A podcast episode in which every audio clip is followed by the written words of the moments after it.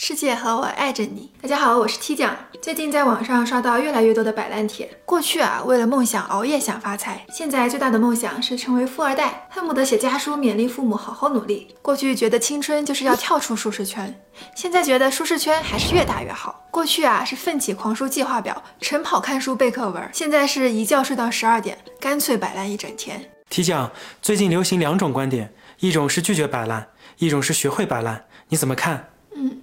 我认为摆烂的意义被严重低估了。一开始看到这两个字，我会有一种负罪感。不管是上学时挑灯夜读，还是工作时跳过午饭，我以前总觉得拼就完了。难道还有人不知道著名的一万小时定律吗？可最近我研究了心理学的精力管理，才发现这种想法大错特错。其实摆烂分两种：消极的摆烂和积极的摆烂。消极的摆烂可能意味着习得性无助。意思是做不到 A，所以就被逼的去做 A 的反面。比如说听不懂高数课就不学了，拿不到好绩效就转而敷衍工作，这些都是有害的消极摆烂，是需要拒绝的。因为你始终是被 A 给控制了，不是吗？但是积极摆烂却是出于对生活的一种热爱和想要持久履行责任的一种清醒。T 酱，我不懂什么是积极摆烂啊？嗯，别急，这就给你解释。其实古往今来的优秀人物都有一个共同点。不管是查尔斯·狄更斯也好，达尔文也好，丘吉尔也好，他们都有一个共同习惯，每天只工作四到五小时。比如达尔文，世上最伟大的科学家之一，他一天的作息是这样的：每天工作四个半小时，剩下大把大把的时间，要么用来散步、遛狗、睡觉，要么下棋、回信、看小说，或者干脆躺着不动。大家想一想，如果达尔文是当今学生，他可能会被请家长；如果他是个社畜，大概率也会被裁员。可他却靠着积极摆烂获得了非凡的成就。所以，努力和摆烂不应该是对立的。必须要指出，很多人有一个误区，认为一天连轴转学习、工作十小时就是自律，但这不是自律，这是自残。科学显示，人一天的精力指数呈现波动规律。人的激素水平、肌肉张力和脑部活动能保持活跃的时间是一小时。一小时以后，所有的数值都开始下降。九十到一百二十分钟后，身体开始极其渴望休息和恢复。这时候如果不停下来，你的电量就会用完，感觉自己被掏空。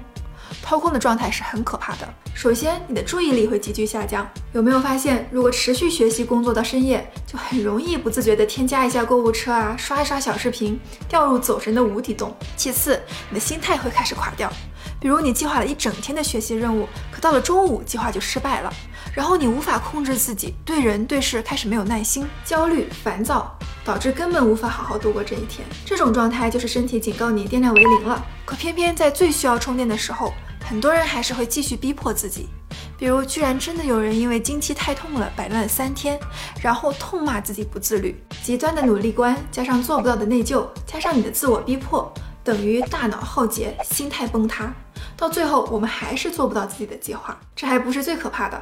最大的问题是，我们很可能会因此进入恶性循环，很难再体会那种学习工作的。热情了。回想一下，当你生活完全被严肃的。任务占满时，你是不是会进入到一种倦怠之中？原来还算喜欢的。科目，现在课本也不想打开了；之前信誓旦旦的。工作计划，现在只想赶紧结束。你极其的。渴望自由，哪怕是自暴自弃的。向下自由。可是 T 酱不对呀，很多厉害的人都是主动选择当工作狂的，也没见他们废了呀。嗯，是主动选择的，但也不完全是。比如狄更斯的儿子就吐槽他爸年轻的时候经常熬夜爆肝，这是因为连续高度集中干活带来的压力荷尔蒙会制造一种肾上腺素迷幻，它会让你亢奋，诱惑你放弃休息和自我恢复。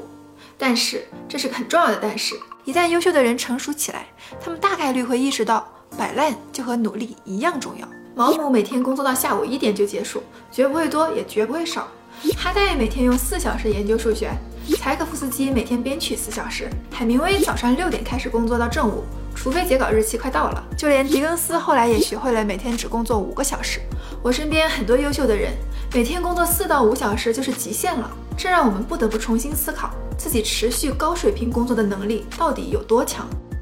T 酱只工作四到五个小时，对于还在贫困线上挣扎的我来说太难了啊！很多时候就是想摆也摆不了啊。好问题，在现代社会，我们该如何学会摆烂，还能保持优秀呢？看到这里的你已经很优秀了，要不大家一起试验一下？长按左下角大拇指三秒钟，给 T 酱发送一下摆烂的决心。接下来就教你怎么用心理学的方法积极摆烂。T 酱，我想学。方法一：间歇摆烂。研究发现，如果我们将工作分成九十到一百二十分钟的片段，剩下的时间用于休息，这种作息下，人可以发挥出最佳的脑力水平。二十世纪，卡尔·埃里克森等心理学家对比了柏林某音乐学院学习小提琴的学生。发现优秀的学生的练习时间并不比普通学生的练习时间要长。学霸和普通学生的核心差异是，学霸每次练习完九十分钟后都会休息半小时。最核心的原因是，充分休息会让每一次的练习更专注、有目的性，思维也更加活跃，以前磕不下来的事情也可以顺利搞定。方法二：高位摆烂。还有一种绝佳的摆烂方式是海明威所擅长的，他会在自己创作到最高峰、想到好点子的时候停下来。去投入其他根本不相关的事情，这是因为啊，在你把自己的注意力剥离学习工作的时候，你的潜意识会帮助你思考问题、验证和排查各种可能，而且在高位暂停工作可以让第二天上手更快。所以啊，当你干劲还不错的时候，最好停下来。长期来看，这会让你学习工作的动力更加恒定。方法三：零睡摆烂。提酱，我在日程不紧张的时候可以摆烂，但是压力一大就忙得停不下来了，怎么办呢？嗯。第二次世界大战期间，德国对英国发动了大规模空袭，但丘吉尔每天吃完饭都要回到办公室睡上一两个小时。睡醒之后，如果德军没有轰炸，他一定还会跑到唐宁街十号洗个热水澡。他压力不大吗？很大。但是压力越大，越能考验一个人抽离的能力。小时候学校会专门派人盯着你午睡，其实有很多好处被大家都忽略了。神经科学家萨拉梅德尼认为，白天睡上一小时左右，可以提升人的记忆力和理解力。而且就是在这种零睡时刻，你的思维介于清醒和睡着之间，联想超级活跃，更容易迸发出无限的灵感。提讲建议你采纳著名小说家约翰·勒卡雷的建议：当你穷尽努力还是想不出解决方法的时候，就去睡觉吧。醒来的时候，你可能会发现问题已经解决了。方法四：深层游戏摆烂。有个著名的玩笑：如果一个屋子里有四个物理学家，那么你就可以听到一场弦乐四重奏。因为有修养的物理学家都是音乐家，厉害的人在业余时间学习其他科目，这种例子在名人身上太常见了。现代奇幻文学之父 J.R.R. 托尔金是牛津大学的教授，他只是在备课外的无聊时间沉浸于破译古希腊语，研究现代版的古代神话故事。没有这十多年的摆烂，就不会有《魔戒》这部史诗级巨作。如果下一次你想摆烂，但又不确定想做什么的话，就用深层游戏让自己完全脱离学习、工作和胡思乱想吧。什么样的摆烂符合深层游戏的标准呢？两个条件，首先它对你来说有相当的挑战难度，其次就是这个活动能让你轻轻松松进入专注，完全逃离工作和学习。举个例子，一九一五年，因为战争失利被排挤的丘吉尔开始了绘画的兴趣。他说：“我不知道什么事情能让你思想完全投入，又不会让身体疲惫不堪。不管你现在有什么样的担忧，或者未来有什么样的威胁，一旦你开始作画。”脑子里就没有思考这些事情的空间了。按照这个标准啊，刷小视频只能算是一般性摆烂，不值得过分提倡。打牌摆烂很有好处，但又不如绘画。绘画呢又赶不上音乐，音乐呢又不如研究心理学，心理学可能又不如量子力学了。过去我们总是错误的以为，只要比别人花更多的时间在学习和工作上拼命的卷，我们就可以成为最自律、最优秀的人，是非常不正常的。真正高效自律的人，并不会不顾一切的爆肝，而是会主动掌控自己离开学习和工作的时间。比如说，凯文·斯特罗姆2010年诞生了创造 Instagram 的想法，那时候他正在墨西哥深度游呢。同样的，林·曼纽尔也是在墨西哥的旅途中有了创作音乐剧《汉密尔顿》的想法。中国青年的上进心和求职心态度是最为积极的，百分之八十九点四的零零后认为需要努力奋斗。这是一件好事，但同样我们也要注意到，学会摆烂就和投入时间努力一样重要。所以，即便暂时出不了门，去不了远方，第二天还要核酸。T 酱也希望你能找到自己刻意摆烂的方式。如果你也想恢复对生活的动力和激情，你可以试试看：一、每天高度投入学习工作，尽量不超过五到八小时；二、白天一小时恢复性的午睡，晚上不熬夜；三、每九十分钟学习工作后就暂停休息半小时；四。在最有激情的高位停止学习工作，第二天继续保持。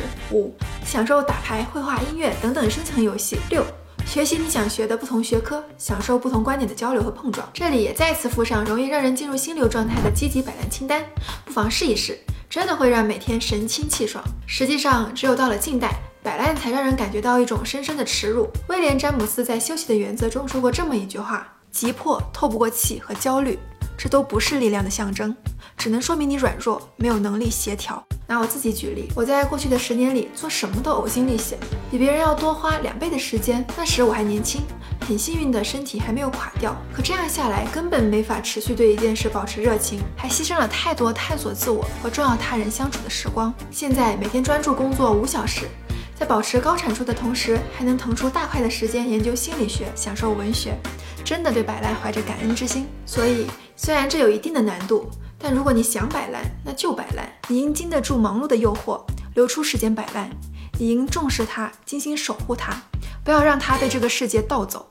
毕竟到最后，你持续的激情和投入才是生命最大的财富。如果想尝试积极摆烂的话，请点个关注，在评论区写下你的理由，让我们为你见证这份决心。学会摆烂的本质是精力管理，它包括体能、情感、思维和意志的管理。时间原因，暂时没法展开了。不过点赞过万，马上爆肝下一期。虎奶百兽之王，希望大家多多一键三连支持我，让更多人在虎年活出深层次的自由。世界和我爱着你，希望你们也能爱我呀。